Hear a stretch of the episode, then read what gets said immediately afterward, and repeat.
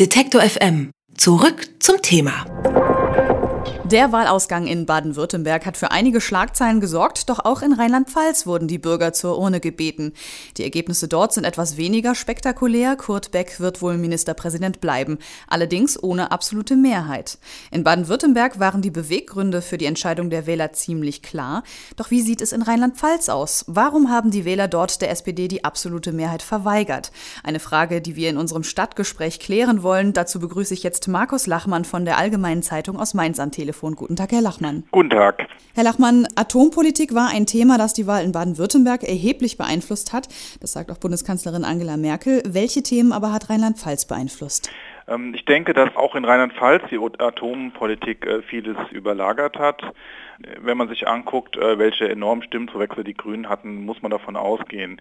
Zum anderen ist es ja so, dass die Spitzenkandidatin der CDU ja ein ehemaliges Kabinettsmitglied äh, von Angela Merkel ist. Sie war ja Staatssekretärin im Verbraucher- und Landwirtschaftsministerium und hat ja auch die Atompolitik mitgetragen der Union.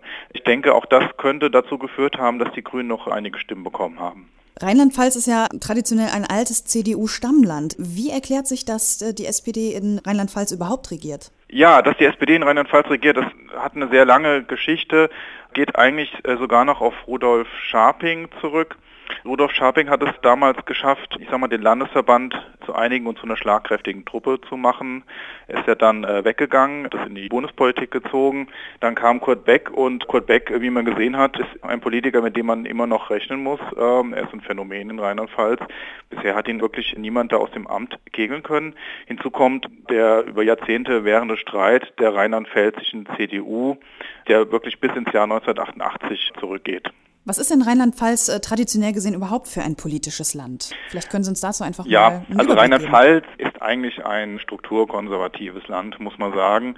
Dass die Grünen hier wirklich hohe zweistellige Werte holen, hat uns alle überrascht, weil Rheinland-Pfalz gilt eigentlich nicht als grünes Land und wenn Sie sich die SPD hier angucken unter Kurt Beck, auch die ist relativ konservativ ausgerichtet. Also wie gesagt, Rheinland-Pfalz ist ein strukturkonservatives Land. Was hier im Augenblick läuft, ist für uns Journalisten sehr interessant. Was würden Sie sagen, aus welchen Gründen hat die CDU so verloren? Ja, die CDU hat ja eigentlich hinzugewonnen. Die haben ja sich ein bisschen verbessert gegenüber dem letzten Mal, haben immer noch historisch das zweitschlechteste Ergebnis. Ich denke mal, Sie müssen äh, das im Verhältnis zur SPD sehen. Natürlich ist kein Traumergebnis für die CDU, aber der Abstand zur SPD unter Kurt Beck ist geschrumpft auf 0,5 Prozentpunkte. Das ist äh, für Julia Klöckner äh, sozusagen ein gefühlter Sieg. Also ich würde jetzt nicht sagen, dass die CDU unbedingt verloren hat. Wir haben es schon gesagt, Kurt Beck bleibt ja. Ministerpräsident, allerdings ohne absolute Mehrheit. Wie ist denn die Stimmung in der rheinland-pfälzischen SPD? Ist man dort verunsichert oder einfach nur froh, dass man trotzdem an der Macht bleibt? Ja, ich würde sagen, beides. Wobei die SPD in Rheinland-Pfalz keine Partei ist, die allgemein als verunsichert gilt. Ich habe mich ein bisschen umgehört am Wahlabend bei den Genossen und da war natürlich schon erstmal ein Schreck da. Also der Schreck, der saß einige äh, Minuten bei den Sozialdemokraten, weil sie ja schon fast 10 Prozentpunkte verloren haben. Ich weiß nicht, ob eine Verunsicherung herrscht. Sicherlich wird bei dem einen oder anderen Verärgerung herrschen, weil ja auch Mandate jetzt verloren gegangen sind. So ein Sprung von einer absoluten Mehrheit äh, zu einer Fraktion, die wirklich jetzt nur 35 äh, Prozent erhalten hat, das ist schon gewaltig. Da wird es sicherlich auch eine leichte Unruhe geben, aber ich denke, der Kurt Beck wird das alles wieder einfangen. Die Grünen haben es geschafft, wieder in den Landtag einzuziehen. Liegt das am Reizthema Atomkraft oder gibt es noch andere Gründe für den grünen Erfolg? Die Grünen haben jetzt in den fünf Jahren außerparlamentarischer Opposition sich als, ich sag mal, quick lebendige Kraft dargestellt. Nehmen Sie den Nürburgring in der Eifel, ein hoch umstrittenes Projekt. Da waren es eigentlich die Grünen, die schon damals vor 2006 im Landtag die Finger in die Wunde gelegt haben. Sie sind ja dann aus dem Landtag geflogen 2006 und haben in den vergangenen fünf Jahren immer wieder sich zu Wort gemeldet, auch durchaus kompetent. Also das ist so ein Punkt. Der zweite Punkt ist, dass die Grünen es geschafft haben, innerparteilich ja, sich zu befrieden, sage ich mal. Sie haben auch ihr Themenspektrum ausgeweitet, auch hin auf solche Themen wie äh, zum Beispiel Bildung. Ja, ich denke mal, da ist einiges passiert, aber das ist sicherlich nicht der alleinige Grund, weshalb jetzt wirklich dieses Ergebnis rauskam.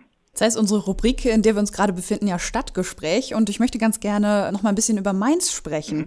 Was ist denn eigentlich zurzeit los in Mainz und was bewegt die Mainzer? Ja, was bewegt die Mainzer? Also die Mainzer hat wirklich die vergangenen Tage diese Landtagswahl bewegt, wenn Sie überlegen, was hier aufgefahren wurde an der Staatskanzlei, ähm, die ganzen Lastwagen, die ZDF-Teams, AD-Teams, die da ankamen. Soweit ich weiß, sind hier 600 Medienleute vor Ort gewesen. Also das war schon wirklich äh, in Mainz ein Gespräch. Äh, was, was gestern sehr im Gespräch war, ist, dass ja noch Briefwahlstimmen zufällig im Nachhinein gefunden wurden in einem Wahlbezirk in Mainz, was dazu führte, dass äh, die Bildungsministerin, die Doris Ahn, auf einmal ein paar Stimmen weniger hatte und jetzt kein Direktmandat mehr hat. Dafür hat der lokale CDU-Kandidat den Einzug in den Landtag geschafft und das gestern. Also das war gestern so ein bisschen der, der Aufreger hier in Mainz. Das sagt Markus Lachmann von der Mainzer Allgemeinen Zeitung zu den Ergebnissen der Landtagswahl in Rheinland-Pfalz im Stadtgespräch bei Detektor FM. Vielen Dank für das Gespräch. Ja, Dankeschön. Alle Beiträge, Reportagen und Interviews können Sie jederzeit nachhören im Netz auf detektor.fm.